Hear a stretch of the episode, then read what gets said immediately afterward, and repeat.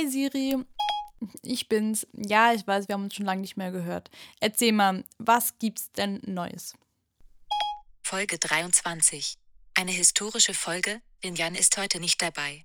Dafür hat sich Bele Kate de Suche holt. Kate ist Freischaffende, Influencerin und Texter-Profi.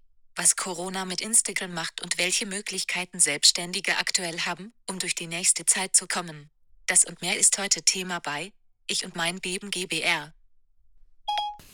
Hallo ihr Lieben da draußen. Ich bin heute nicht alleine, aber ich bin, ich bin alleine zu zweit. Das ist äh, fast schon philosophisch. Und zwar, ähm, der Yannick ist, ist heute, ähm, der ist unterwegs, der, der muss arbeiten, äh, der muss Geld verdienen. Und ich habe heute die Kate bei mir. Also nicht bei mir, sondern bei mir über FaceTime zugeschalten. Hi, na? Hallo Kate. Hi. Hallöchen. Freue mich, freue mich sehr.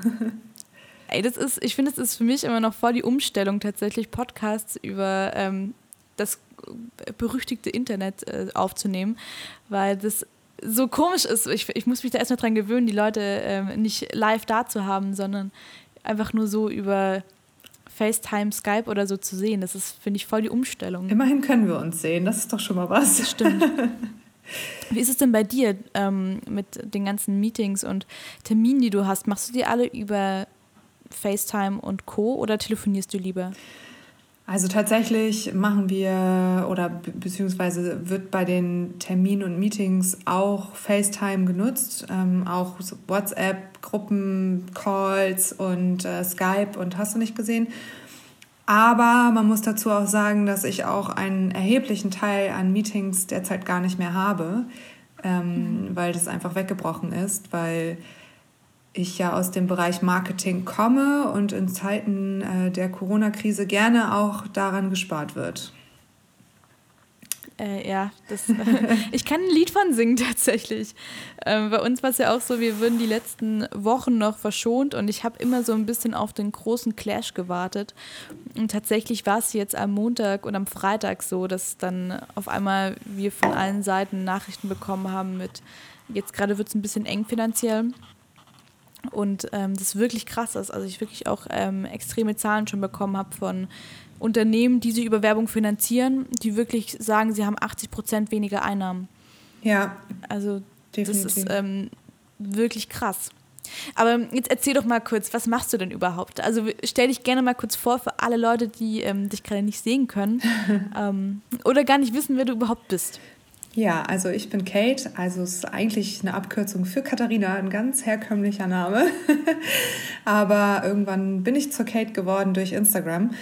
Und ich habe tatsächlich vor, na sagen wir, meine Selbstständigkeit, in der ich momentan stecke, startete im Oktober 2017. Ich komme aus einem ganz normalen, klassischen, festangestellten Verhältnis aus der Werbung. Also ich bin gelernte Marketingkauffrau und habe mich im Oktober 2017 dazu entschieden, selbstständig zu machen. Und am Anfang fing das ähm, viel an mit Text. Also ich bin ein sehr leidenschaftlicher, leidenschaftlicher und begnadeter Texter und habe das auch früher immer schon nebenbei gemacht und habe dann damals die Chance bekommen, mich damit selbstständig machen zu können. Habe redaktionelle Beiträge geschrieben und auch SEO-basierte Beiträge für Startups, die dann zum Beispiel ihre Webseiten mit Blogs ähm, optimieren wollten. Und darüber hinaus ist dann Instagram bei mir ja in den Fokus gerückt und ich habe mich mehr damit beschäftigt und bin dann irgendwann auch auf den Trichter gekommen, dass mein Werdegang, den ich damals eingeschlagen habe, inklusive meiner Gewichtsabnahme von 25 Kilo zu der Zeit äh, ganz interessant war und gut ankam. Und dann habe ich mich dazu entschlossen, mehr darüber zu berichten. Und so ist dann meine Community gewachsen. Ich bin jetzt kein Riesen-Influencer. Ich lege ja auch gar nicht so den Fokus auf Instagram, sondern bin ja tatsächlich selbstständige Texterin und Social Media Managerin. Also das ist ja mein Hauptberuf und Haupteinkommen. Und ja, mache das aber jetzt beides mit Leidenschaft, habe natürlich unglaublich viel Wissen gewonnen in den letzten zweieinhalb Jahren, weil man sich natürlich dann auch damit einfach beschäftigt und auseinandersetzt und ähm, Schulungen besucht oder auch ähm, Konferenzen messen. Man lernt unglaublich viele Menschen kennen. Also ich glaube, hätte ich mich nicht selbstständig gemacht, würde ich heute nicht so viele Menschen kennen und so viele tolle Kontakte geknüpft haben. Also das ist ein sehr großer Vorteil der Selbstständigkeit. Man muss natürlich auch die gewisse Persönlichkeit dafür haben. Es soll jetzt gar nicht überheblich klingen, aber wenn man jetzt ein eher introvertierter Mensch ist, dann ist es, glaube ich, schwieriger. Aber das mache ich bis heute und ja, momentan ist es natürlich ein bisschen schwieriger als Selbstständige. Ne?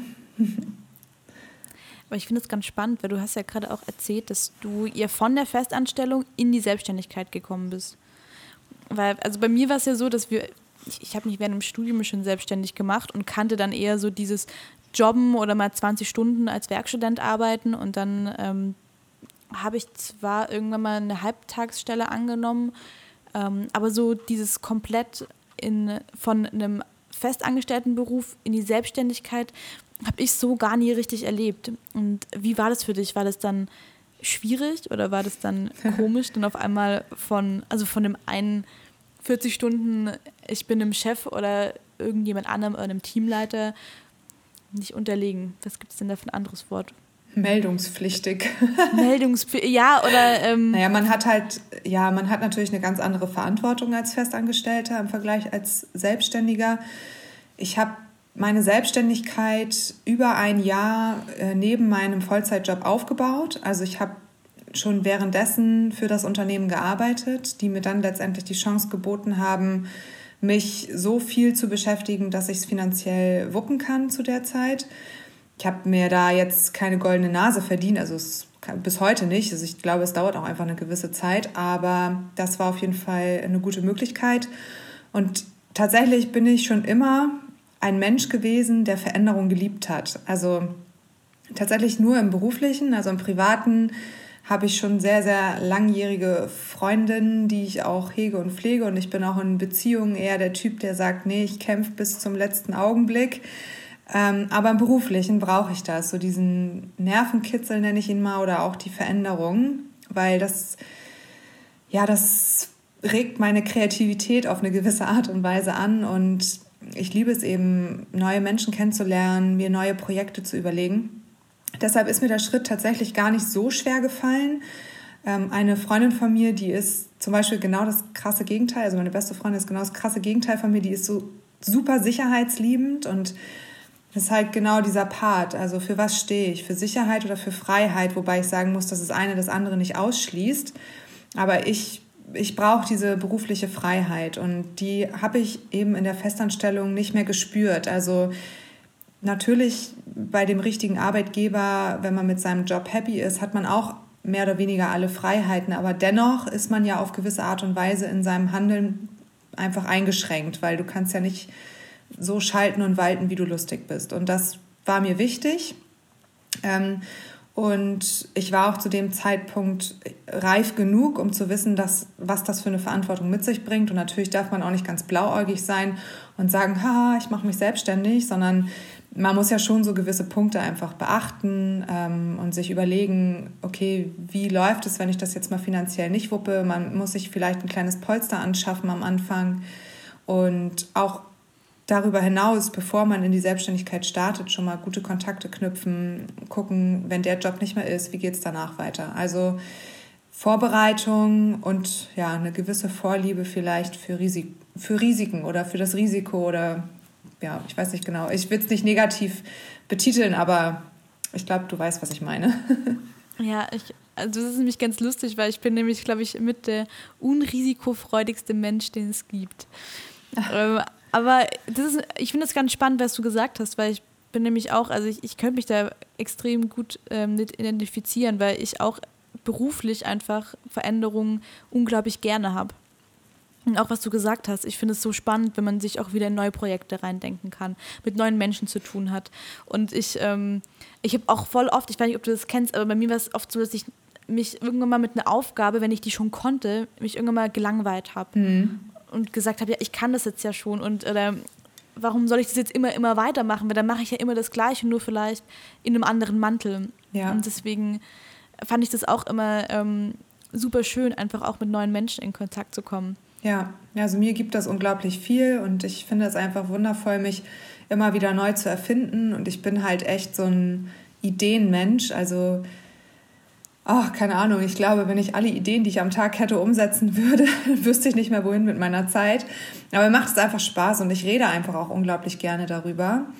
Ich liebe einfach auch den Austausch, auch den Austausch über Berufliches und so Spinnereien und was kann man als nächstes machen.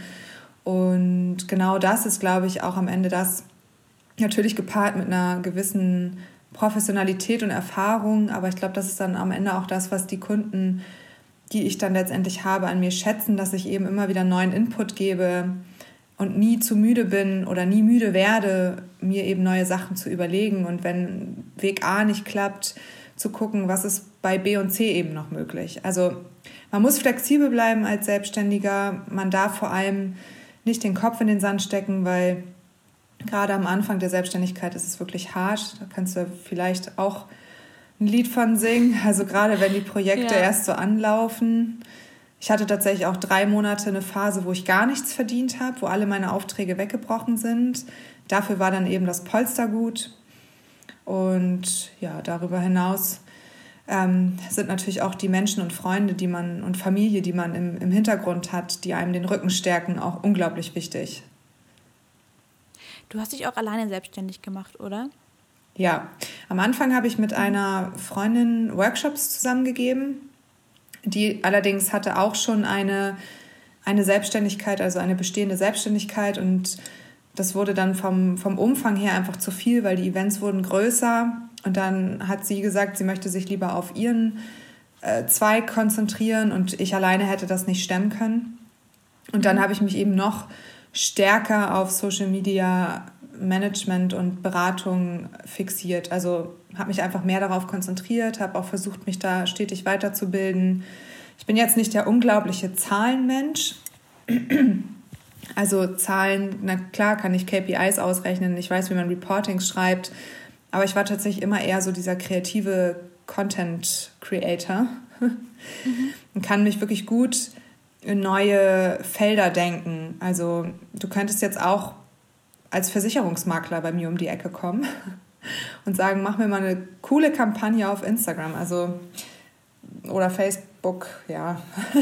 Aber da würde ich mir auf jeden Fall auch was Gutes überlegen können. Also das ist vielleicht eine Stärke, dass ich, dass ich auch immer das Gute oder das Positive dann an den Dingen sehe und sage, na gut, da gibt es auch einen Weg. Also warum sollte das jetzt langweilig sein? Glaubst du, es hat was mit Empathie zu tun? Also für mich hat es gerade so, sich so angehört, als wärst du so ein, einfach ein, auch ein sehr empathischer Mensch, der sich auch gut in andere Menschen hineinversetzen kann. Also gerade in so einen Steuerberater oder dann wieder in ein anderes Produkt, weil man muss sich dann ja auch irgendwie in die, in die Rolle dann mit reinversetzen. Glaubst du, dass, also würdest du dich selber als empathisch bezeichnen oder glaubst du, dass das einen Einfluss darauf hat? Also ich weiß, ich, ich weiß, dass ich auf jeden Fall ein guter Zuhörer bin und die Menschen, denen ich bisher begegnet bin, mir gegenüber immer sehr offen sind. Also ich weiß aber nicht, woran es liegt. Also ich habe das wirklich, wirklich schon oft erlebt, auch früher in der Schule schon, dass teilweise fremde Menschen sich mit mir hingesetzt haben und mir ihr Herz geöffnet haben. Und ich dann hinterher immer dachte, warum erzählen die mir das?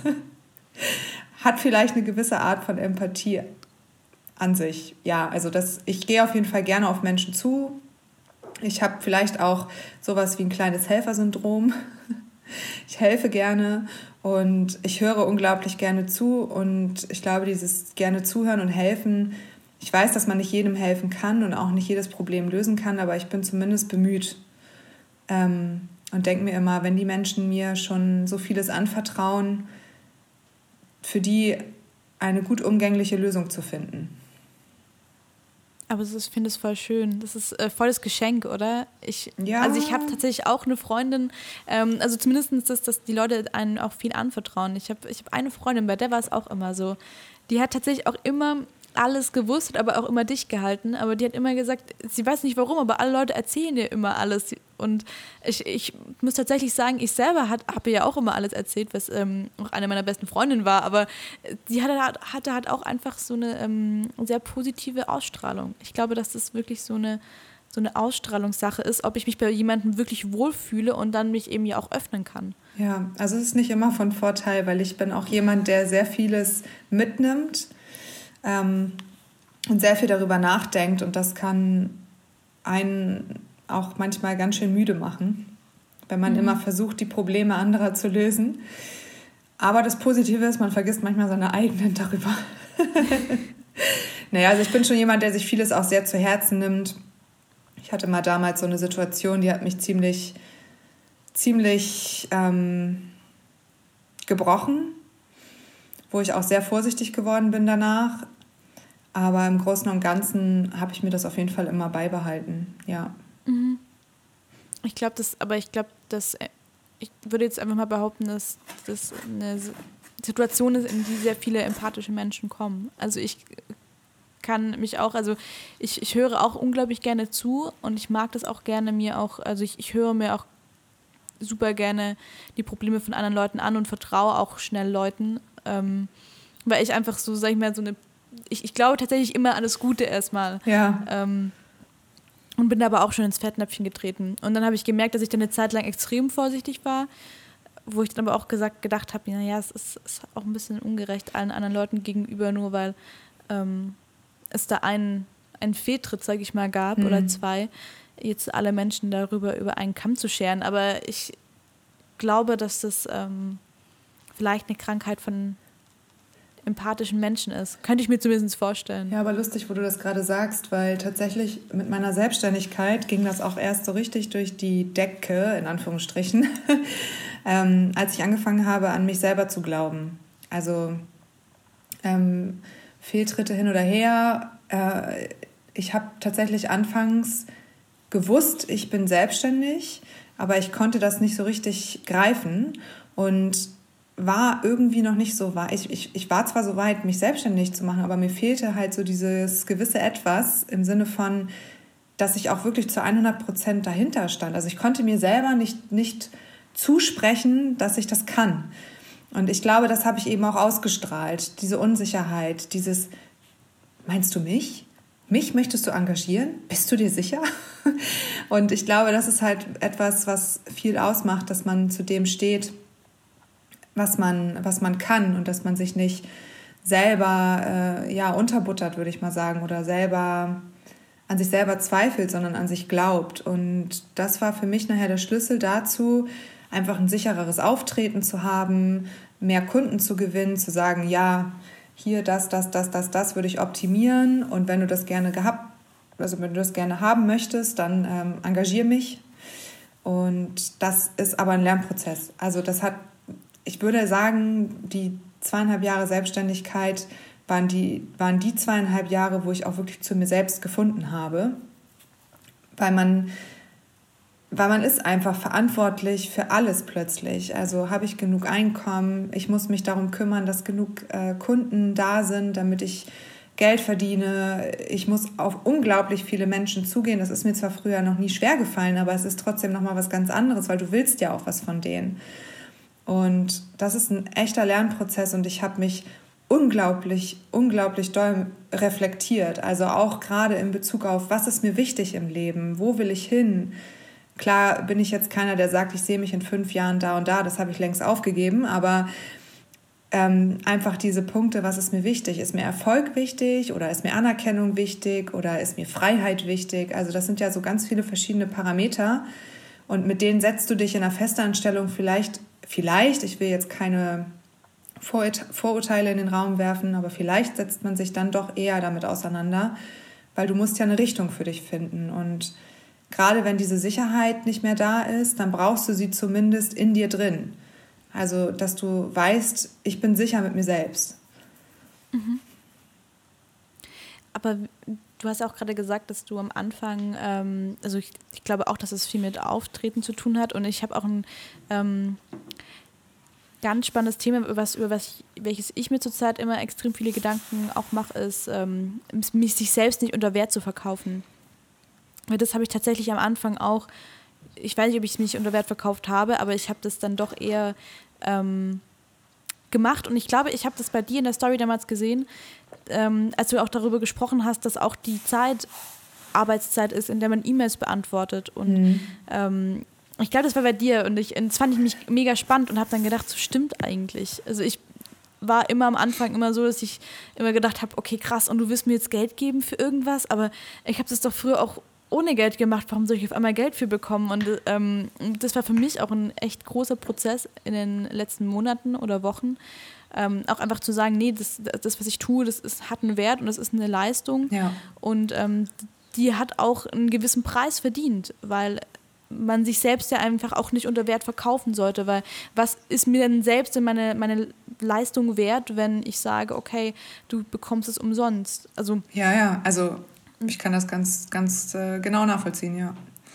Ja, und das fand ich war auch so ein ganz krasser Prozess, wo ich auch gemerkt habe, dass das mir selber auch noch mal mehr Selbstbewusstsein gegeben hat. Also und mehr Selbstbewusstsein im Bezug auf an mich und an meine Tätigkeit auch zu glauben und auch zu wissen, nee, das, was ich tue, ist, ist gut und es hat auch seinen Wert und ähm, ich darf das auch verlangen. Das ist jetzt nicht zu viel und nicht unverschämt und ähm, klar, ich, also tatsächlich bei uns ist es so, wir gehen ja so ein bisschen auch von der Größe des Unternehmens aus, beziehungsweise bei Startups versuchen wir es dann, dann, dann vielleicht ein bisschen mit, mit ein bisschen weniger ähm, Budget zu realisieren oder so, weil uns das halt super wichtig ist.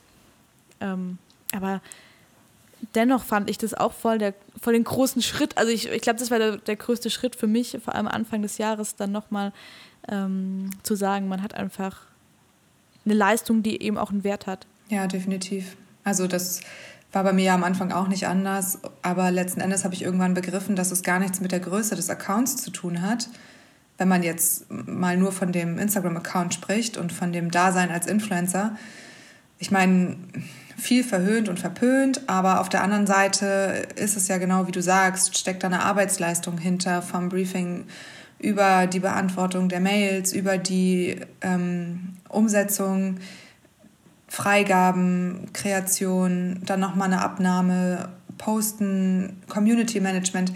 Das ist halt alles eine Arbeitsleistung und ich habe ähm, gerade jetzt in der Zeit von Corona, wo halt viele natürlich auch Schwierigkeiten haben, gerade kleinere Unternehmen, habe ich angeboten, hin und wieder mal ein Unternehmen vorzustellen und mache das natürlich auch kostenfrei, weil ich finde, in so einer Zeit wie jetzt müssen wir auf jeden Fall zusammenhalten.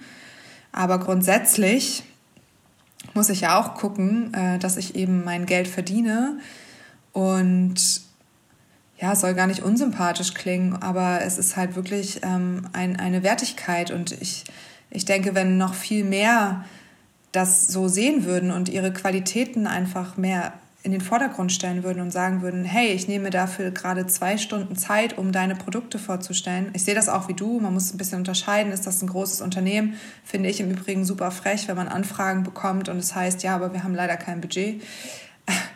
Da denke ich mir dann auch immer, gut, dann und dann siehst du auf anderer Seite, wie sie ähm, große Influencer beauftragen, die meiner Meinung nach nichts ohne Budget machen. Und das weiß ich auch. Und viele davon kenne ich auch. Und da weiß ich auch die Summen. Und da denke ich mir, aber bin ich jetzt mit meiner Arbeitsleistung weniger wert gegenüber jemandem, der vielleicht 50.000 Follower mehr hat? Ich meine, was ist der Wert? Mhm. Natürlich verstehe ich den TKP, also den 1000 Kontaktpreis und die Wertigkeit in der Reichweite, aber nicht in der Arbeitsleistung. Die ist ja bei allen gleich. Also im besten Fall. Ja. Ich, würde, ich würde behaupten, dass sich viel weniger Menschen mehr Mühe geben, also beziehungsweise ein Verhältnis ich mir sehr viel Mühe gebe, aber es viele gibt, die es vielleicht gar nicht, gar nicht machen. Also die, die erstellen ein Posting und eine Story und machen das mal eben so nebenbei und legen da gar nicht so viel Wert drauf. Vielleicht auch, weil sie ganz, ganz viele Anfragen kriegen, die sie bedienen müssen. Aber es ist ja genauso wie mit Freelancer oder Festangestellter. Wenn du einen Freelancer in eine Firma setzt, der eben nach, nach Arbeitsaufwand und nach Stunden bezahlt wird, natürlich gibt er dann Vollgas, weil das ist sein Job in dem Moment. Und ein Vollzeitangestellter war ich ja selber, weiß ich ja auch, dödelt man auch immer zwischendurch rum. Also die 40 mhm. Stunden in der Woche arbeitest du sicher, aber bestimmt nicht immer 40 Stunden, also nicht immer. Du hast Hochphasen, gerade in der Werbeagentur, aber du hast auch Phasen, wo vielleicht mal weniger zu tun ist. Und als Freelancer arbeite ich immer 100 Prozent die Stunden, die ich in äh, Auftrag gestellt bekomme weil das sind eben dann auch die Stunden, die ich bezahlt bekomme und die muss ich nutzen. Und genauso sehe ich das halt auch im Influencer-Bereich, nur eben ohne Follower. es ist äh, gerade richtig praktisch, weil über uns, unser Nachbar fängt gerade an zu bohren, aber hat gerade genau aufgehört, als ich anfangen wollte zu sprechen. Das ist richtig gut. Er hat ein gutes Timing. Der muss so weitermachen.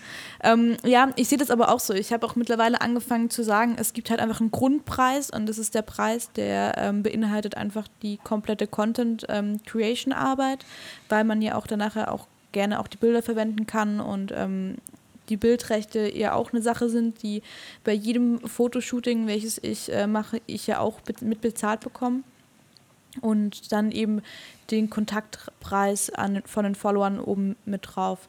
Weil ich irgendwann mal auch gedacht habe, das ist doch eigentlich krass, wie viel, ähm, wie viel Arbeit da drin steckt und wie wenig von dieser Arbeitskette eigentlich dann nachher in der Bezahlkette mit drin steckt. Ja, und wenn du gerade, wenn du auch teure Produkte zur Verfügung gestellt bekommst, ist das ja schön und gut, aber erstens kann man davon seine Miete nicht zahlen und zweitens muss das ja auch versteuert werden. Also du musst ja mhm. ähm, bis zu einem gewissen Wert, mein Steuerberater lüncht mich jetzt wahrscheinlich, ich weiß es nicht genau, du hast einen gewissen Freibetrag ähm, im Jahr. Und wenn du darüber hinausgehst, musst du die Produkte versteuern. Und das ist ja fast immer der Fall, weil der ist nicht hoch. Und das wissen viele halt auch nicht, dass die im Grunde genommen auf jedes Produkt, was die frei bekommen, ab einem gewissen Warenwert obendrauf zahlen. Und mhm. warum soll ich denn ja. dem Unternehmen jetzt auch noch Geld schenken? Also ich meine, ich finde das, ich habe mal so ein Beispiel genannt, ich finde das so genial. Ich meine, ja, jetzt gerade ist ja auch eine super schöne Zeit äh, auf Instagram mit dem Werben. es ist ja auch gerade sehr, wird ja auch sehr durch den Kakao gezogen, kann ich einerseits verstehen. Andererseits denke ich mir, es ist ein Werbemedium geworden ähm, es ist nun mal da. Auch ein Magazin gab es nicht immer, auch ein TV gab es nicht immer. Also es gab nicht immer TV-Werbung und trotzdem wird sie akzeptiert. Und geh mal zu einer Produktionsfirma und sag, hier habt ihr 20 Mal Haarshampoo, reicht, oder? Macht uns mal einen schönen Clip. Also ich meine, macht doch keiner. Da hängt ja eine unglaubliche Kette hinten dran. Und ich will das mal gar nicht als Influencer-Dasein betiteln, sondern nenne es einfach Werbemedium. Es ist ein Medium, was gebucht wird wie Out of Home, was gebucht wird wie TV, das wird wie Zeitung, Zeitschrift. Ähm, ja, also es gibt unglaublich viele Werbemöglichkeiten und das ist eben eine davon. Und da ist die Zielgruppe ja sogar noch deutlich spitzer und du erreichst ja noch viel mehr genau die Menschen, die du mit deinem Produkt in dem Moment gerne erreichen möchtest. Du hast einen viel geringeren Streuverlust und das ist eine viel hochwertigere, ähm, meiner Meinung nach, Werbung oder ein viel hochwertiger Werbekanal, den du viel, viel besser aussteuern kannst im Vergleich zu anderen Werbemedien. Ich finde es ganz spannend, weil du es ja eben auch gerade angesprochen hast. Es ist ja gerade auch ähm, in dieser Corona-Zeit, also ich habe ähm, tatsächlich selbst erlebt, dass viele Firmen einfach gerade ihr Geld rausgezogen haben und gesagt haben, hey, ähm, wir machen die Kooperation vielleicht noch irgendwann, ähm, aber vielleicht erst im Juni, Juli, weil gerade ist Corona. Ja. Und es ist gerade auch ein bisschen schwierig, also so empfinde ich es zumindest gerade auch ähm, auf Instagram, weil es irgendwie so eine ganz komische Stimmung herrscht, mhm. zumindest meines Empfindens nach, weil man irgendwie das Gefühl hat, man darf nicht wirklich Werbung machen, wenn man irgendwie anscheinend ähm, laut Aussagen von Kritikern Rücksicht nehmen muss in, in der Zeit finde es aber, also ich sehe es genau wie du, also ich finde auch, dass ähm, da müsste man jetzt zu jedem Fernsehsender gehen und sagen, ja, ähm, ist ja so. Ihr dürft keine Werbung mehr spielen oder zu jedem Magazin sagen, warum, warum druckt ihr noch Werbung in euer Magazin? Ja. Weil das ja einfach nur eine Art und Weise ist, um den Content zu finanzieren, den man nicht werblich macht. Ja, ich meine, es gibt zwei Möglichkeiten. Ähm, entweder folgst du dem Kanal, weil du ähm, das nicht sehen möchtest, genauso wie du im Fernsehen die Werbung auch wegschalten würdest, wenn du sie nicht sehen mhm. möchtest. Trotzdem kannst du das keinem äh, TV-Sender verbieten. Der einzige Unterschied ist, du hast bei einem Instagram-Account einen direkten Adressaten. Also du kannst dich direkt an die Person wenden und von mir aus auch mit negativen Nachrichten. Aber du hast jemanden, dem du, an den du dich direkt wenden kannst. An wen willst du schreiben, wenn du dich darüber beschweren willst, dass RTL noch Werbung schaltet? Also willst du dann RTL schreiben? Also du hast, das ist ja anonym im Grunde genommen. Und mhm. es ist natürlich im Netz viel, viel einfacher. Kein Mensch würde sich vor dich stellen und würde sagen, finde ich scheiße, was du gemacht hast. Weil das, das, das, das würden wir Angesicht zu Angesicht nicht machen. Das ist natürlich immer so diese Online-Barriere ich finde das ehrlich gesagt ganz schlimm, was da gerade auf Instagram passiert. Zumindest das, was daraus wird. Am Anfang fand ich es ja selber noch ganz lustig und ich finde auch, dass es viele Menschen gibt, die sich gerade am Anfang nicht wirklich verantwortungsbewusst verhalten haben, gerade so Menschen mit größerer Reichweite. Letzten Endes sollen die doch aber ihre Werbung machen. Sollen sie doch Werbung für einen überteuerten Tee machen. Ich meine, ich muss es mir doch nicht angucken. Ich gucke es mir nicht an. Also mich, mich es nicht, weil ich sehe es gar nicht. Und alle die, die sich angucken und dann darüber beschweren, das kann ich sowieso nie nachvollziehen. Da denke ich mir immer, ja, dann guckst dir doch halt einfach nicht an. Und ich finde aber ganz äh, grausam, was einige andere Menschen mit größerer Reichweite jetzt aus diesen Belustigungen äh, ja, machen. Also dass da so eine, so eine Hassentwicklung entsteht gegenüber dem Beruf von Influencern. Und ich tatsächlich habe es am eigenen Leib erfahren, mir wurde eine Kampagne abgesagt, weil es hieß, wir wollen nicht in die Schusslinie geraten. Wo ich mir halt denke, ja, ja aber am Ende kommt es auch darauf an, wie ich es verpacke. Gerade heute zum Beispiel habe ich ein Gewinnspiel hochgeladen. Das war ursprünglich, ist das schon seit zwei Monaten geplant. Vor zwei Monaten konnten wir nicht absehen, was passiert. Ich bin froh, dass die nicht abgesprungen sind.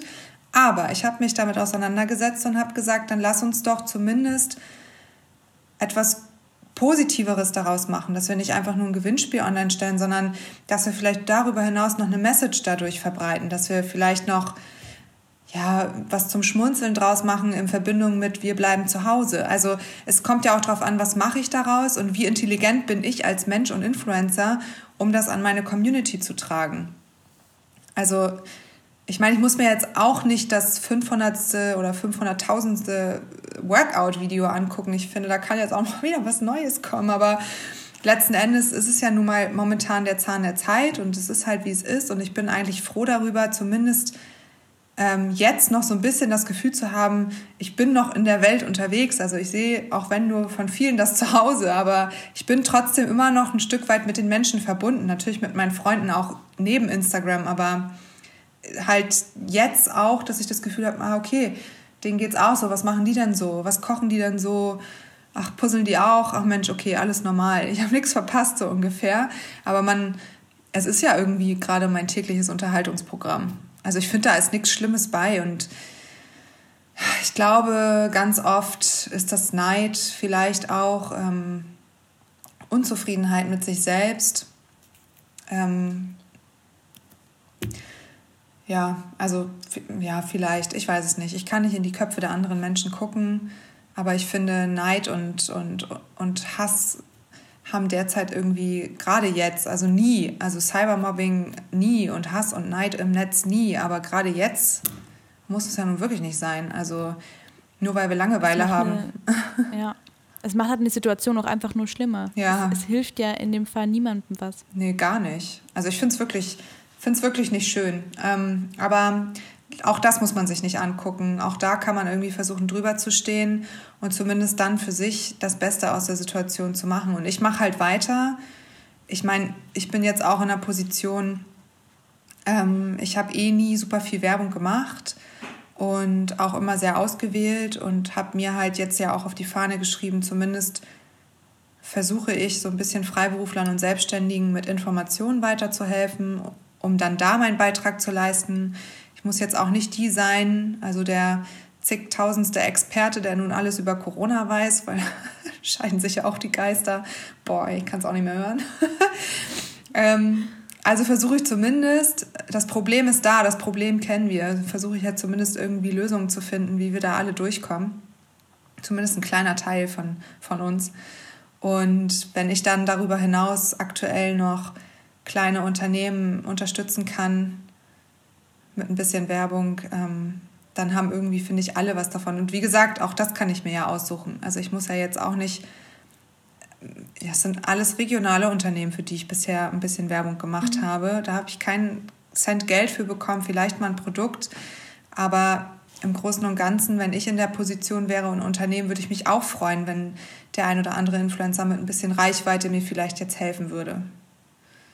Ja, was man da auch ganz extrem vergisst, also ich hatte da vor kurzem auch ähm, mit einem befreundeten Modelabel ähm, auch das Gespräch, weil bei denen halt ähm, jetzt komplett der stationäre Handel einfach wegfällt. Ja. Und gerade als nachhaltiges Unternehmen und, und dazu noch Startup, sage ich mal, ähm, ist es dann halt noch schwieriger. Und dann bleibt halt nicht mehr viel, wie man seine, seine Kleidung verkaufen kann. Und da bleibt halt leider nur noch online. Und wenn man dann auch keine Online-Werbung mehr über Influencer oder Co. schalten kann, ähm, dann wird es halt schwierig. Das Lustige ist, alle halten sich ja auf Instagram auf, weißt du? Mhm. Also ich meine, der Großteil der Menschen hat ja jetzt noch mehr Zeit und ist noch mehr unterwegs auf Instagram und konsumiert noch mehr. Also warum dann nicht zumindest für Unternehmen die Chance nutzen, denen zu helfen? Also ich verstehe es nicht, weil viele Unternehmen können sich gar keine TV-Werbung leisten, können sich gar keine Magazine leisten. Aber ich muss dazu sagen, worüber ich mich auch damals schon immer ein bisschen aufgeregt habe, das ist jetzt so Corona versus Normalität, würde ich sagen. Ich würde, im, ich würde nicht immer alles for free machen. Also ich finde, dass auch viele Influencer, auch kleinere, die immer alles for free machen, auch so ein bisschen den Markt kaputt machen. Weil wie willst du dich dann da, also wie willst du dann rechtfertigen, dass du Geld nimmst, dass du Geld für deine mhm. Arbeitsleistung nimmst? Ja, dann gehe ich doch zu XY und mach's for free. Aber das sind dann auch vielleicht wieder die, die eine Festanstellung haben und einfach für sich nicht entschieden haben, das hauptberuflich zu machen, sondern die sind in einer Vollzeitanstellung. Aber ich finde, gerade da liegt nicht die Schuld. Also ich finde, es gibt keine Partei, wo die Schuld liegt, sondern ich finde, das ist eher so ein, so ein Wertschätzen auch wieder. Dann eben von denen, ähm, die an der in der Position sitzen, die, für, die dich ausgesucht haben und über mhm. deinen Kanal Werbung machen möchten, also sei es nun Agenturen oder, oder Endkunde, dass die dann eben sagen, okay, ich möchte aber gerne Bele buchen und ich möchte gerne über Bele Werbung schalten und du hast halt Preis XY, also ist es mir das auch wert. Und wenn ich es an anderer Stelle for free bekomme, ist es schön und gut, aber ähm, das sollte nicht der Maßstab sein am Ende, finde ich. Also ich finde, da fehlt es auch noch so ein bisschen an, an Einheitlichkeit und mehr Grundverständnis. Ich glaube, das ist halt einfach, weil natürlich jeder irgendwie seinen Preis selber gestalten kann, so wie er lustig ist, außer es, ist, es gibt ja nicht mal wirklich einen festgelegten TKP. Also gibt es ja nicht. Mhm. Ich meine, da habe ich auch schon von bis alles gehört. Von 3 Euro bis 30 Euro über 50 Euro. Also, ja, ja ich, ich habe schon alles gehört. Auch noch über die verschiedenen Plattformen hinweg ja. ähm, gibt es dann wiederum zehn verschiedene. Ja, also von daher gibt es da gar keine Einheitlichkeit. Wenn du jetzt mal in die Out-of-Home-Werbung gehst, da war ich zum Beispiel vorher, da ist mhm. ganz genau festgelegt, was der Tausender Kontaktpreis ist, wenn tausend Menschen an einem Pl äh, Plakat vorbeilaufen. Ja. Das sind alles Parameter, die sind festgelegt. Ich finde, wenn man sich selber einen Preis gibt für seine Arbeitsleistung, ist das das eine. Ich meine, irgendwo muss ja auch noch ein bisschen Marktwettbewerb äh, herrschen. Also nur in dieser Preisgestaltung. Was ist so ein Posting wert, finde ich das nicht gerechtfertigt, weil ich habe das auch schon gehabt, da habe ich mit anderen dieselbe Kampagne äh, geschaltet und also ein Kunde hat quasi andere und mich die ich mhm. jetzt auch nicht unbedingt kannte oder so, ne? aber man guckt dann ja, wer ist bei der Kampagne noch dabei. Und da sind teilweise so große Qualitätsunterschiede. Also ich weiß ja, wie viel Zeit ich investiere. Also manchmal sind das, ist das wirklich ein ganzer Arbeitstag, der dafür in Summe ähm, drauf geht, wenn ich so ein Posting erstelle, Text schreibe, abstimme und so weiter. Und bei anderen, also auch gerade so dieses, wenn es darum geht, einfach ein entsprechendes Foto zu erstellen, da mache ich mir dann ja schon Gedanken, wo kann man hin, was kann ich anziehen. Und viele machen dann, ich, ich will das gar nicht so doof sagen, aber ne, du weißt, was ich meine, hauen es dann einfach so raus. Ja, ich weiß, was du meinst. Ja, und dann denkt man sich so, wo ist, wo ist da die Rechtfertigkeit? Und haben dann aber vielleicht 20.000 Follower mehr und bekommen dann das Dreifache an Preis. Mhm. Nur wegen der, wegen der Follower. Ich kann nicht, ich kann natürlich nicht hinter die Kulissen gucken und, und weiß nicht, wie viel Zeit dieser Influencer dann dafür oder darauf investiert hat. Und vielleicht kann er es auch nicht besser. Und vielleicht braucht er dafür auch länger. Aber grundsätzlich ist es ja meine, meine Wirkung, also die Wirkung, die es auf mich hat. Und ich bin ja letzten Endes auch nur ein Konsument oder ein Endverbraucher, der das wahrnimmt. Also von daher gibt es da schon echt krasse Unterschiede und würde mir wünschen, dass es vielleicht irgendwann mal so ein bisschen vereinheitlicht wird, damit es auch nicht mehr diese, mhm. Diese, diese riesen Unterschiede einfach gibt, auch in der Bezahlung. Ich finde auch, ich fände das fände ich mega spannend tatsächlich. Das ähm, überlege ich mir auch immer. Ich dachte auch immer, so eine, so eine gute, faire Bezahlung zu entwickeln, auch als Agentur, fände ich halt auch super wichtig.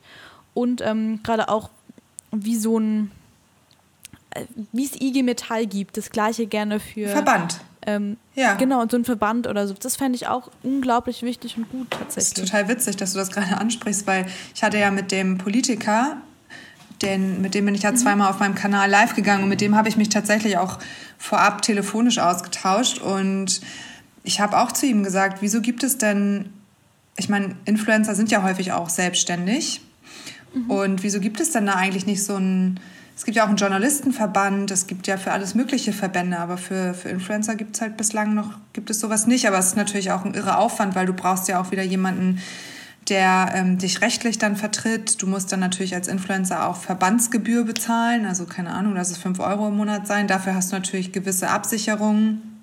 Aber wenn es sowas gibt, dann kann sich der Verband natürlich letzten Endes auch wieder für die Influencer einsetzen. Und ich glaube, wenn es sowas geben würde, dann, ich weiß nicht, ich habe manchmal das Gefühl, es müsste irgendwas geben, so wie es einen Journalistenverband gibt, die halt in Zeitungen und Magazinen und, oder Redakteure, die da publizieren. So sind wir ja auch Publizisten und Künstler auf eine gewisse Art und Weise. Ähm, dann wäre es halt schön, oder ich, ich kann mir vorstellen, dass einfach der Beruf dann auch endlich mal akzeptiert wird. Also, dass ja. dass das mehr anerkannt wird, weil es wird ja genutzt, es wird ja genutzt zuhauf und wie viele nutzen es mittlerweile für sich? Auch die, die dagegen wettern, nutzen es für sich selber. Ganz klare Sache. Und es gibt ja auch nicht umsonst jetzt mittlerweile Berufe in Agenturen und in Firmen wie Content Creator und Social Media, Junior Social Media Manager, Senior Social Media Manager und hast du nicht gesehen, geh mal bei Xing rein ja. und Google mal, und Google mal, sag ich, geh bei Xing rein und Google. geh mal bei Xing rein und such nach Berufen. also da gibt's ja zuhauf ähm, Jobstellen, die genau auf diese Kanäle eben abzielen und ja nicht umsonst. Ja. Also die haben ja eine Daseinsberechtigung, die werden auch noch lange da sein. Ja. Ja, finde ich spannend. Ich finde auch, dass es da ähm, auch so eine rechtliche Absicherung geben soll, was auch die ganze Kennzeichnung von Werbung und sowas angeht. Und ich glaube, dass da so ein Verband eben auch vielleicht gerade an so einer politischen, arbeitsrechtlichen Front auch vielleicht kämpfen könnte für den Rest. Und das sind ja auch einfach viele. Ja, auch wenn es um Mobbing und solche Geschichten geht und Hassnachricht. Mhm. Du hast ja niemanden, an den du dich wenden kannst. Und wie ist denn das rechtlich? Und weiß ich nicht. Klar, Meinungsfreiheit ähm, schön und gut, aber äh, ganz ehrlich, wenn die Menschen, die solche Nachrichten loslassen, auch mal so eine Flut an Nachrichten erhalten würden, dann würden die sich aber umgucken. Also es ist ja, ja das ist ja nicht nur der Einzelne, die Masse macht es ja am Ende. Und ich kann mir schon vorstellen, dass das echt echt an die Nieren geht. Also ich hatte das zum Glück noch nie so stark. Ich habe ich hab auch schon böse Nachrichten bekommen, aber nie so, ja, vielleicht bin ich da auch mittlerweile gut abgehärtet und denke mir so, ja, so what? Und es sind halt auch wirklich nicht viele, aber ich kann mir vorstellen, gerade so Menschen wie ähm, Luisa Dellert, die sich dann auch wirklich mhm. explizit zu Themen äußert und auch wirklich ja mit Fleisch und Blut dahinter steht und ihre Meinung vertritt, dass sie natürlich aneckt, ist klar. Sobald du eine Meinung hast im öffentlichen Raum, sag ich mal, ähm, hast du nicht nur Zusprecher sondern, oder Befürworter, sondern hast auch Menschen, die absolut dagegen sind und natürlich dann auf dich einhämmern. Aber da denke ich mir dann auch immer, wieso entfolgt man dann nicht einfach? Warum muss man dann noch seinen Senf dazugeben?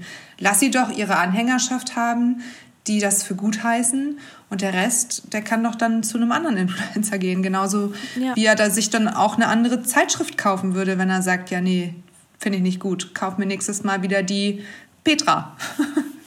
Keine Ahnung. Ich ich fand das ganz spannend. Ich habe vor kurzem jemanden kennengelernt und sie ist auch, äh, sie ist auch Influencerin und ähm, studiert aber auch Jura. Ah. Und hat auch gesagt, dass sie sich auch ähm, jetzt nach ihrem Studium auch auf dieses ganze Thema Kennzeichnungspflicht und so ähm, spezialisieren möchte, was ich auch super cool fand, weil ich auch gedacht habe, ich glaube, es braucht jemand, der beide Welten kennt, die juristische und die, sage ich mal, der Influencer und fand es ähm, mega spannend. Und mit ihr habe ich ganz viel darüber ge ähm, geredet, auch über das Thema äh, Kinder, Kinder auf Instagram und mhm. ähm, Kinderarbeit. Und ähm, also fand ich auch ganz arg spannend, tatsächlich. Also, weil wir eben auch darüber gesprochen haben, dass wenn du ja auch zum Beispiel Kinder auf Social Media jetzt mal dahingestellt, ob man sie zeigen möchte oder nicht. Ich glaube, das ist nochmal ein ganz, ganz, ganz Thema, anderes ja. und großes Thema. Ähm, aber auch einfach die, die Zeit, weil es gibt zum Beispiel bei Kindershootings, also wenn jetzt ein Kind in der Fernsehwerbung oder so auftritt, hast du auch ganz klare Bestimmungen. Wie lange darf das Kind vor die Kamera, wie lange ähm, darf das mit ohne Pause jetzt im Endeffekt arbeiten. Mhm. Und dass man ja gar nicht weiß, gerade ähm, auch auf Social Media, ob solche Bestimmungen, die zum Beispiel in Model oder in ähm, Filmszenarien einfach gelten, ob die überhaupt mit eingehalten werden und sowas. Finde ich auch unglaublich spannend, tatsächlich. Die kleinen Kinder haben halt auch gar nicht die Wahl, ne?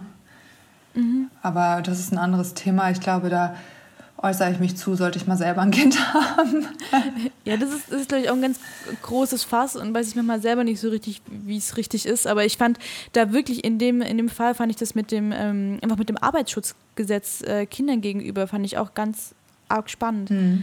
Weil das ist dann ja wiederum eine andere Frage, ob man die Kinder zeigt oder nicht, aber ab dem Moment, wo sie ja für ihre Eltern arbeiten, weil bei Film und Fernsehen werden die Kinder auch selten gefragt, wenn es noch Säuglinge sind. Ähm, aber selbst da, dass man da auch, sage ich mal, Kinderarbeitsschutz betreibt, auch ein, finde ich, ganz spannendes Thema. Ja, aber für all sowas wäre halt dann wirklich so ein Verband gut, ne? Ja. Der sich dafür einsetzt. Ja. Und auch ähm, gerade, wenn es um äh, Corona-Selbstständigkeit und was mache ich jetzt, wenn ich nicht mehr, wenn ich nicht mehr arbeiten gehen kann. Da, du bist ja Expertin für mich. Du hast ja auch gerade ähm, vorher schon gesagt, dass du dich ja auch dafür einsetzt, beziehungsweise da auch ähm, ganz viele Informationen gesammelt hast. Was mache ich jetzt als selbstständiger Freiberufler, kleines Unternehmen, mhm. wenn ich jetzt eben ähm, in dieser Zeit keine Einkünfte mehr habe? Und ähm, ich finde, du hast auch ein ganz gutes IGTV-Video zugemacht. Also alle, die jetzt gerade zuhören, können sich alles auch nochmal bei dir auf dem Kanal anschauen. Ja. Den verlinken wir auch und alles. Also ähm, sonst, damit ich es nicht sage, Kate.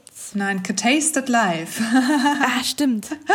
Stimmt. Ich sag's nämlich immer falsch. Aber kennst du das, wenn du Instagram-Namen hast? Ich, es gibt auch ein paar Instagram-Namen, die ich immer falsch sage, weil ich es einfach in meinem ist Kopf nicht falsch abgespeichert. Bist nicht die Erste. Also eigentlich jeder. Keiner kann es richtig aussprechen.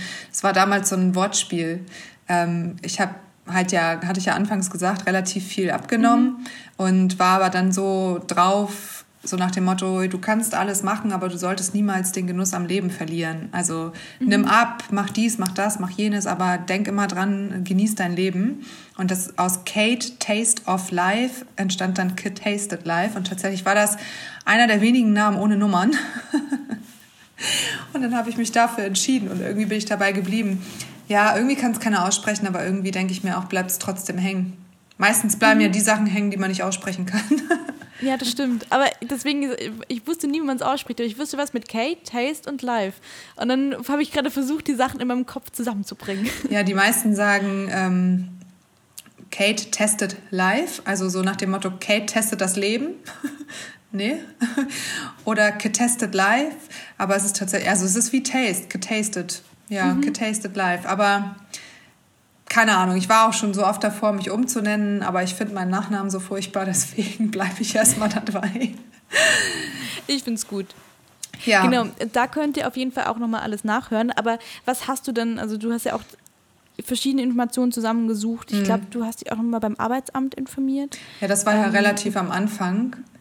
Mhm. Also als quasi ja noch gar nicht die Sprache von der Soforthilfe war habe ich erstmal auf eigene Faust recherchiert und habe dann so viele Informationen zusammengetragen, dass ich mich dazu entschieden habe, sie einfach für alle öffentlich zugänglich zu machen. Letzten Endes hätte sich diese Information jeder selbst zusammensuchen können, ist aber halt natürlich ultra mühselig und zeitaufwendig. Und anfangs, als eben noch nicht die, die Aussicht auf eine Soforthilfe gegeben war, habe ich dann rumtelefoniert, habe in der, ähm, habe bei meiner Künstlersozialkasse angerufen, weil ich bin ja hauptberuflich Künstler, also Texter. Ich mhm. mache ja, ich habe ja nicht mein Haupteinkommen über Instagram und habe dann halt herausgefunden, dass es da die Option gibt, seine Beiträge erstmal runterzusetzen, dass man halt erstmal nicht so hohe Monatsbeiträge hat. Die sind ja zuständig für Krankenversicherungen. Ich weiß nicht, du kennst die KSK wahrscheinlich auch, ne? Ihr seid ja, mhm, ihr seid genau. ja auch Künstler, ne? Genau, also wir sind tatsächlich noch nicht bei der KSK, aber wir müssen mal die ganzen Anträge ausfüllen. Ja, das dauert sowieso. Bei mir hat es anderthalb mhm. Jahre gedauert, bis ich da endlich drin war. Also have fun. aber ist auf jeden Fall eine gute Möglichkeit, um zumindest so ein bisschen abgesichert zu sein, gerade wenn es um Krankenversicherung, Pflegeversicherung und Rent, mhm. gesetzliche Rente geht. Dann habe ich darüber hinaus natürlich, also für alle gesetzlich privat versichert, also nicht privat, sondern privat gesetzlich, also genau, also freiwillig gesetzlich. Freiwillig gesetzlich, danke. Genau. Die haben auch die Option, ihr, ihr Einkommen erstmal runterzusetzen auf die Mindestgrenze. Entschuldigung. Auf die Mindestgrenze und dann eben dementsprechend auch nur noch den Mindestbetrag zu bezahlen für die Krankenversicherung. Aber es ist natürlich trotzdem wichtig, weiterhin krankenversichert zu sein. Ja. Und ist ja auch äh, Pflicht. Von daher.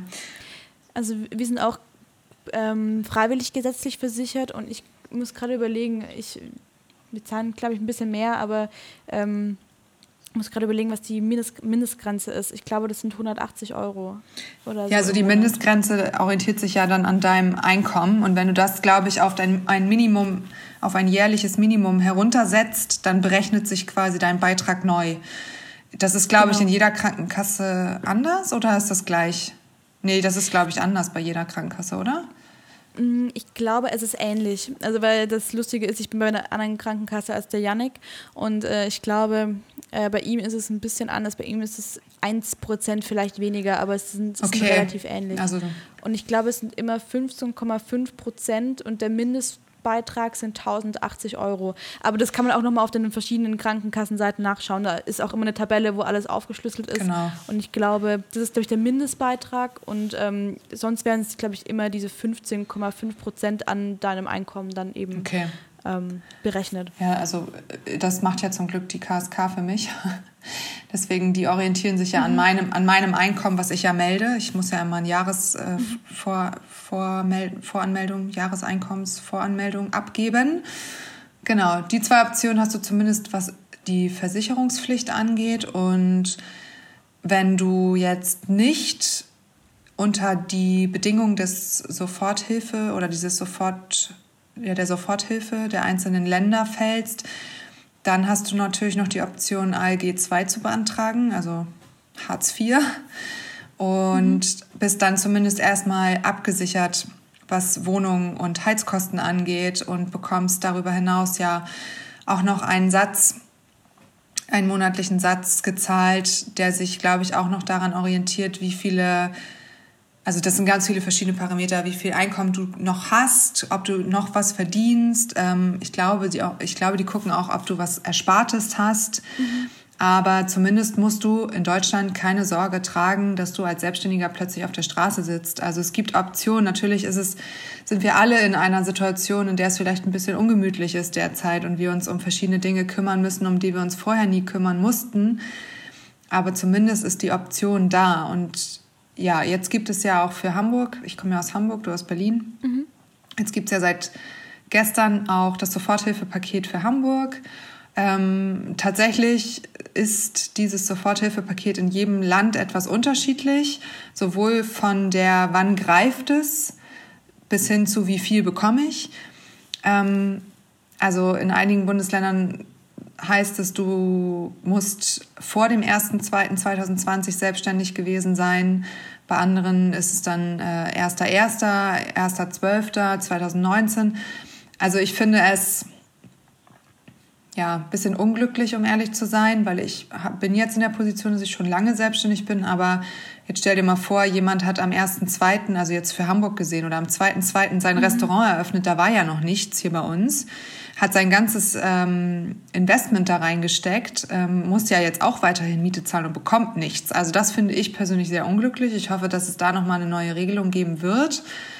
Aber nichtsdestotrotz ist es zumindest für Hamburg so, dass du in einem Portal dich einloggen musst, deine ganzen Angaben abgeben musst, ähm, deine Steuer-ID, dein Personalausweis und eine Meldungspflicht, wo du ähm, ja sowas wie Krankenversicherung oder ob du in der KSK bist oder oder. Mhm. Das musst du halt alles ausfüllen, das ist so ein Antrag.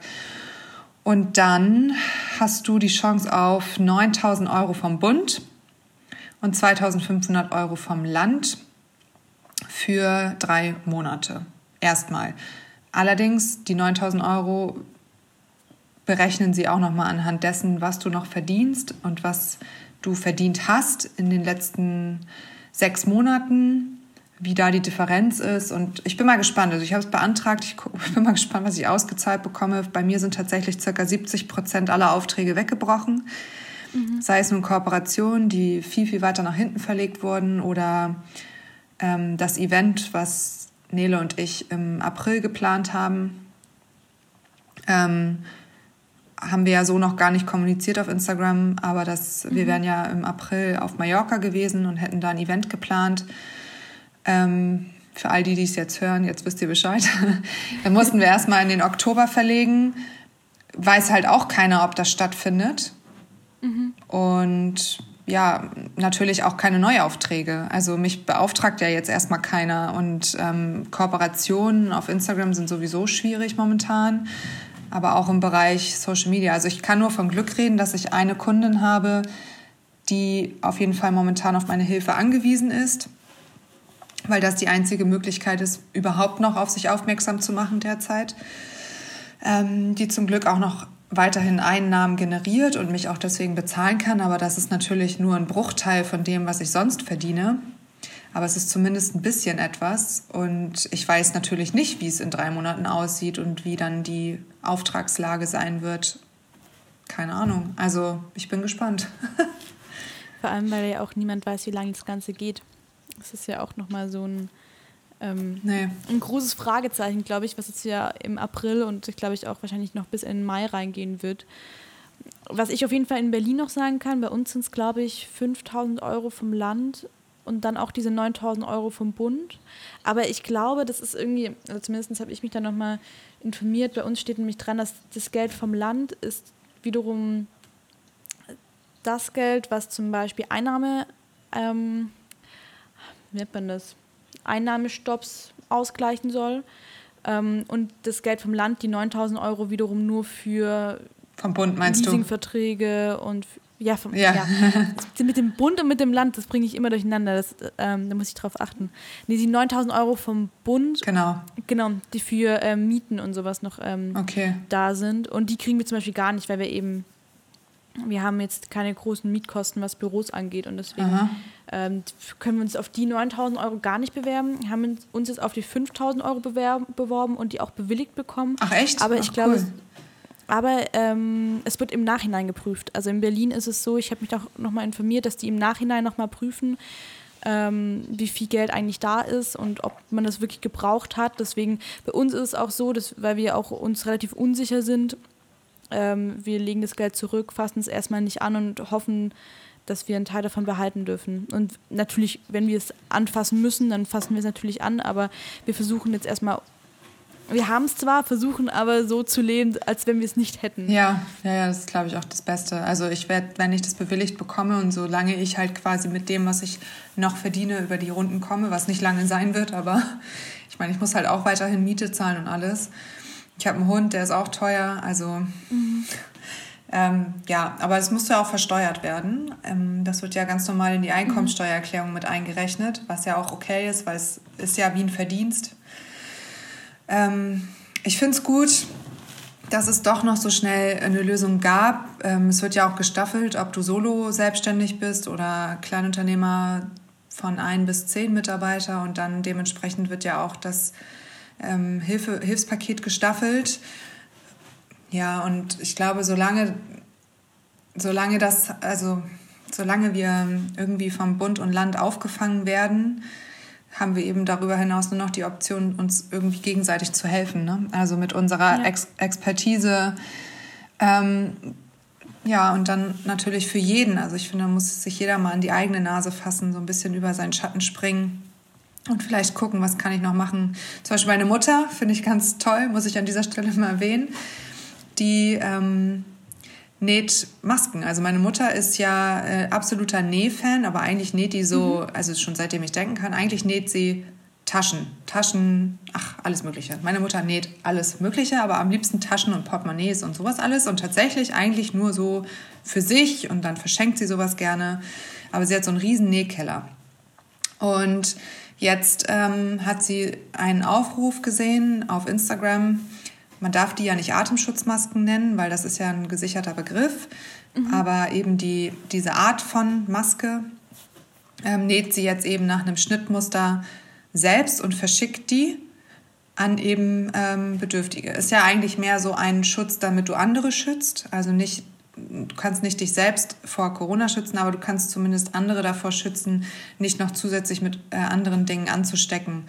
Und äh, gerade ja auch in Pflegeheimen und Co., mhm. ähm, wo du ja nicht jetzt noch irgendwas mit reinbringen musst, kann, kannst du halt zumindest, hast du zumindest äh, die Option, dass da auf was zurückgegriffen werden kann. Und ich finde das einfach toll, so zu sehen. Ähm, nicht, dass meine Mutter sonst nicht hilfsbereit wäre, aber wie dann so dieses Umdenken stattfindet und man eigentlich so an jeder Stelle gerade Menschen sieht, also eben diese Solidarität, ne? dass sie sich helfen, dass plötzlich Menschen für ältere Menschen einkaufen gehen, dass plötzlich Gesetze innerhalb von nicht mal zwei Wochen bewilligt werden können, also Gesetze, Beschlüsse, Mhm. Ähm, was halt sonst vielleicht ein Dreivierteljahr dauern würde in der Politik, wo ich mir so denke, wieso geht das jetzt alles so schnell und warum hat es sonst, warum dauert es sonst so lange?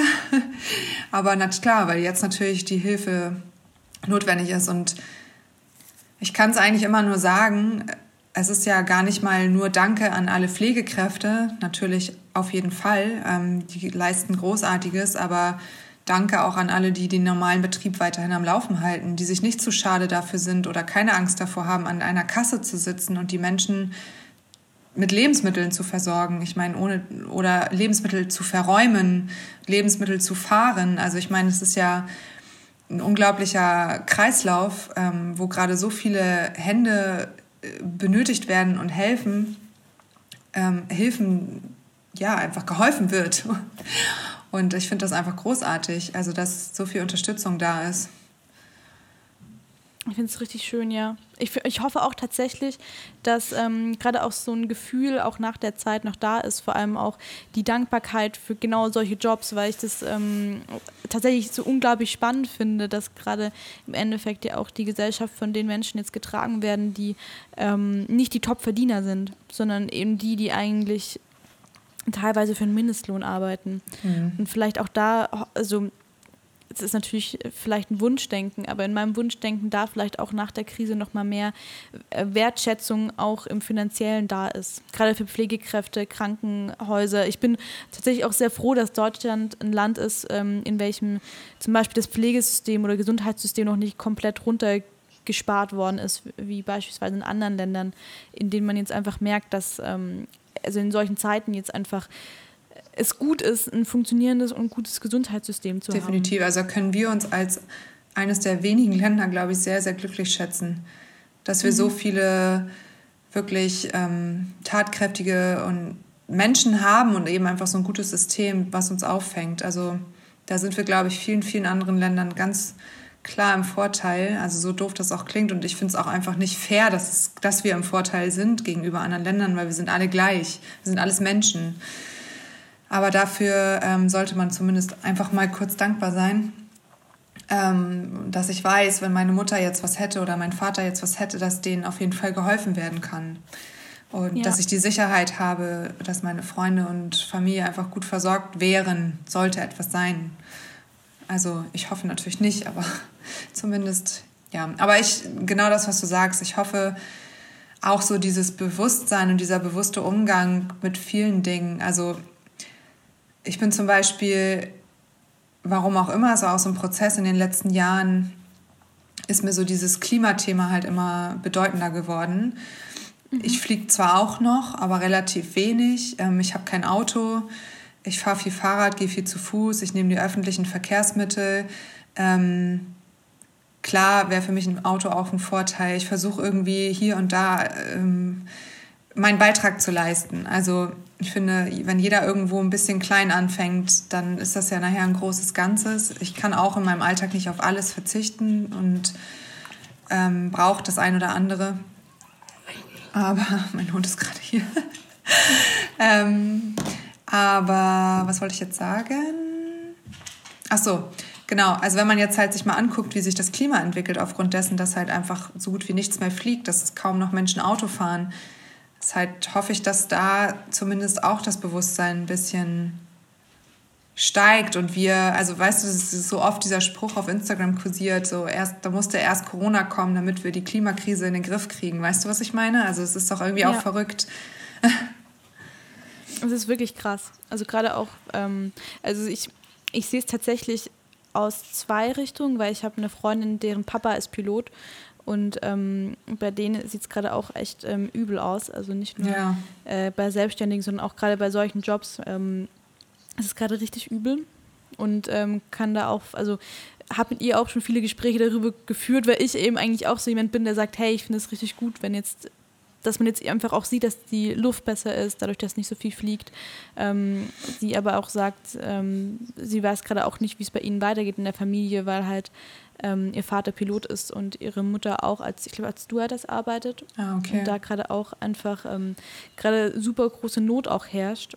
Und wo es, finde ich, natürlich auch eine Möglichkeit finden muss, damit die Menschen weiterhin auch äh, Jobs bekommen haben und einfach auch weiter leben können, ja. weil die auch gerade tatsächlich kein finanzielles ähm, Einkommen haben. Aber es ist einfach schön zu sehen, dass es eben auch, wenn man weniger fliegt und vielleicht kommt es da ja wirklich drauf an, ob man vielleicht 40 Flüge nach Amerika braucht oder dann später sagen kann, vielleicht reichen 30 am Tag. Ähm, ja, oder einfach die Preise ein bisschen anhebt. Mhm. Dass es sich, ja. also dass es zwar weit, dass zwar weiter geflogen wird und es wird auch weiter geflogen und die Menschen werden es auch bezahlen, aber dass man halt irgendwie im Ausgleich zumindest äh, ein bisschen mehr machen kann. Ähm, einfach, dass Maschinen voll gemacht werden und es einfach keine Flüge mehr für 20 Euro gibt. Natürlich sage ich jetzt, äh, oh ja, cool, mal irgendwie für eine Woche für 40 Euro nach Mallorca. Na klar ist das ein Luxus ne, und das ist auch toll. Aber ich muss halt trotzdem ganz ehrlich sein. Nee, sorry. Aber ich muss. Der darf auch mit. Ja, hier. Der hat Hunger. Ich, ich, liebe, ich liebe Hunde. Ich würde am liebsten knuddeln. Das ist, das ist gemein ist, dass ich Tiere so sehr liebe, Tiere mich aber meistens nicht so sehr lieben. Oh, das denkst du nur. Naja. Aber ich, ich auf jeden Fall. Ähm, wäre es dann, glaube ich, an dieser Stelle zum Beispiel gut, ähm, vielleicht dann einfach auch ein bisschen mehr Geld zu nehmen. Dann überlegt man sich eventuell zweimal, ob man fliegt oder nicht. Oder ja. dann einfach mehr Geld in die Hand nimmt und dann einfach nur zweimal im Jahr einen Urlaub macht, anstatt fünfmal mhm. im Jahr. Ich meine, ich kann das jetzt so einfach sagen, aber äh, ähm, grundsätzlich, glaube ich, wäre es einfach besser für die Umwelt. Aber es ist ja auch nicht nur das Fliegen, es ist ja auch die Plastikproduktion und so weiter und so fort. Aber will ich mich gar nicht so weit aus dem Fenster lehnen, weil ich da mich, glaube ich, gar nicht genug mit beschäftige. Ich kann immer nur versuchen, in meinem eigenen Alltag mhm. so ein bisschen ähm, ja, darauf zu achten. Ich glaube, wir müssen langsam zum Ende kommen, ja, weil sonst hörst du die ja. ganze Zeit nachher in dem Ton äh, immer das Getapse von seinen Pfoten, weil es ist jetzt seine Fütterungszeit. Und deswegen schlawinert er jetzt Gar um mich rum. Gar kein Problem. Ähm, ganz kurz noch, du hast ja auch noch einen Podcast. Ähm, Echt statt perfekt. Wo findet man denn deinen Podcast? Ähm, ja, ich bin damit tatsächlich gestartet. Ich habe äh, jetzt ganze zwei Folgen aufgenommen. ich ähm, das ist schon mal gut. hatte zwar einige, ich hatte einige in Planung. Tatsächlich hat mir dann auch Corona einen Strich durch die Rechnung gemacht und ich bin noch nicht so versiert im Schneiden von Ton. Deshalb habe ich mich noch nicht an so etwas gewagt wie du jetzt. Mein Podcast Echt statt mein Podcast Echt statt perfekt findet man auf Spotify, auf Anchor unter Echt statt perfekt. Also gibt tatsächlich auch nur den einen und ich habe einfach, ich rede unglaublich gerne, hat man jetzt wahrscheinlich gar nicht gemerkt, aber ähm, ich rede unglaublich gerne und unterhalte mich halt super gerne und habe halt oft einfach das Gefühl gehabt, dass eine Story jetzt gar nicht so unbedingt gerne ähm, immer geguckt wird und auch mit Ton. Und ich finde, viele Sachen kann man gar nicht so richtig gut über Stories transportieren. Deswegen habe ich mir irgendwann überlegt, ich möchte, auch wenn es um so Themen wie Selbstständigkeit und Co geht, ähm, lieber das Medium nutzen. Ich werde das auch noch intensivieren. Jetzt hat natürlich erstmal andere Sachen Vorrang. Aber da wird es auf jeden Fall in Zukunft auch noch, noch mehr geben. Richtig gut. Sobald ich wieder joggen kann, werde ich es während Joggen hören. Kannst du das? Ich liebe es nämlich. Ja, Echt? Ich liebe das. Mhm. Krass. Nee, das könnte ich nicht. Ich Ähm. brauche Musik. Doch, ich mag, ich mag das richtig gerne, Podcasts oder auch Hörbücher beim Joggen zu hören. Aber gerade, ähm, weil ich jetzt krank war die letzten Tage, war ich nicht joggen. Was heißt, ich habe noch, ich habe jetzt so eine Liste mit Podcasts, die ich mir noch anhören muss, weil ich das sonst immer beim Laufen höre. Ähm, aber werde ich mir, werde ich mir äh, aufschreiben, werden, äh, werde ich nächstes Mal anhören und wir packen es auch in die Infobox. Also ihr müsst dann einfach gucken, da steht dann echt statt perfekt, müsst ihr nur draufklicken, dann Ach, kommt cool. ihr schon. Ja, das letzte Interview, Kate. was ich geführt habe, das, also ich habe äh, einen aufgenommen, wo ich ein bisschen über mich erzählt habe und dann gibt es jetzt halt eine erste Folge, die ist mit Aaron. Da reden wir über Beziehungen. So Oh, Mann, und, Mann und Frau, wie ist so da die Sichtweise, warum sprechen Männer Frauen oft nicht an? Mhm. Also war ein ganz lustiges Interview tatsächlich. Ja. Mega gut, ich freue mich. Ja. höre ich mir an und ähm, genau, sonst auf Instagram vorbeigucken, schaut einfach rein, wir verlinken alles, dann findet ihr auch die Kate. Und ähm, vielen, vielen Dank dir, Ja. dass du dir auch die Zeit genommen hast. Danke dir auf jeden Fall, dass ich Gast bei dir sein durfte. Es hat mir sehr viel Spaß gemacht. Gerne. Und ja, jederzeit gerne wieder, wenn es vielleicht mal Themen außerhalb von Corona gibt. Ja, auch sehr, sehr gerne. Nein, Spaß beiseite. Ich finde es ja wichtig. Ich finde es auch wichtig, dass man darüber spricht. Und ich finde es wichtig, dass man alle Infos, die man hat, soweit es geht, eben einfach auch weitergibt. Also danke für die, für die Plattform und für das tolle Gespräch. Gerne, gerne. Und ähm, viel Spaß beim Füttern. Ich, glaube, da hat jemand Hunger. Definitiv. Du kannst es sehen, die anderen können es nur hören. Ey, vielen, vielen Dank dir. Und ähm, auch an alle Leute da draußen. Ich wünsche euch noch einen wunderschönen Tag. Und ähm, falls ihr nochmal Infos braucht, ähm, ich, wir werden auch nochmal in der Infobox paar Links verlinken ähm, zu Plattformen, wo ihr euch auch nochmal informieren könnt, ähm, wenn ihr selbstständig seid, Freiberufler und ähm, euch nochmal mehr informieren wollt oder tiefer gehen wollt in das ganze Thema, was man jetzt auch machen kann. Genau. Und dann kommen wir da auch alle ganz gut durch. Genau. Bleibt gesund. Genau. Und zu Hause. Bleibt gesund und zu Hause. Genau. Bis dann. Tschüssi. Tschüss.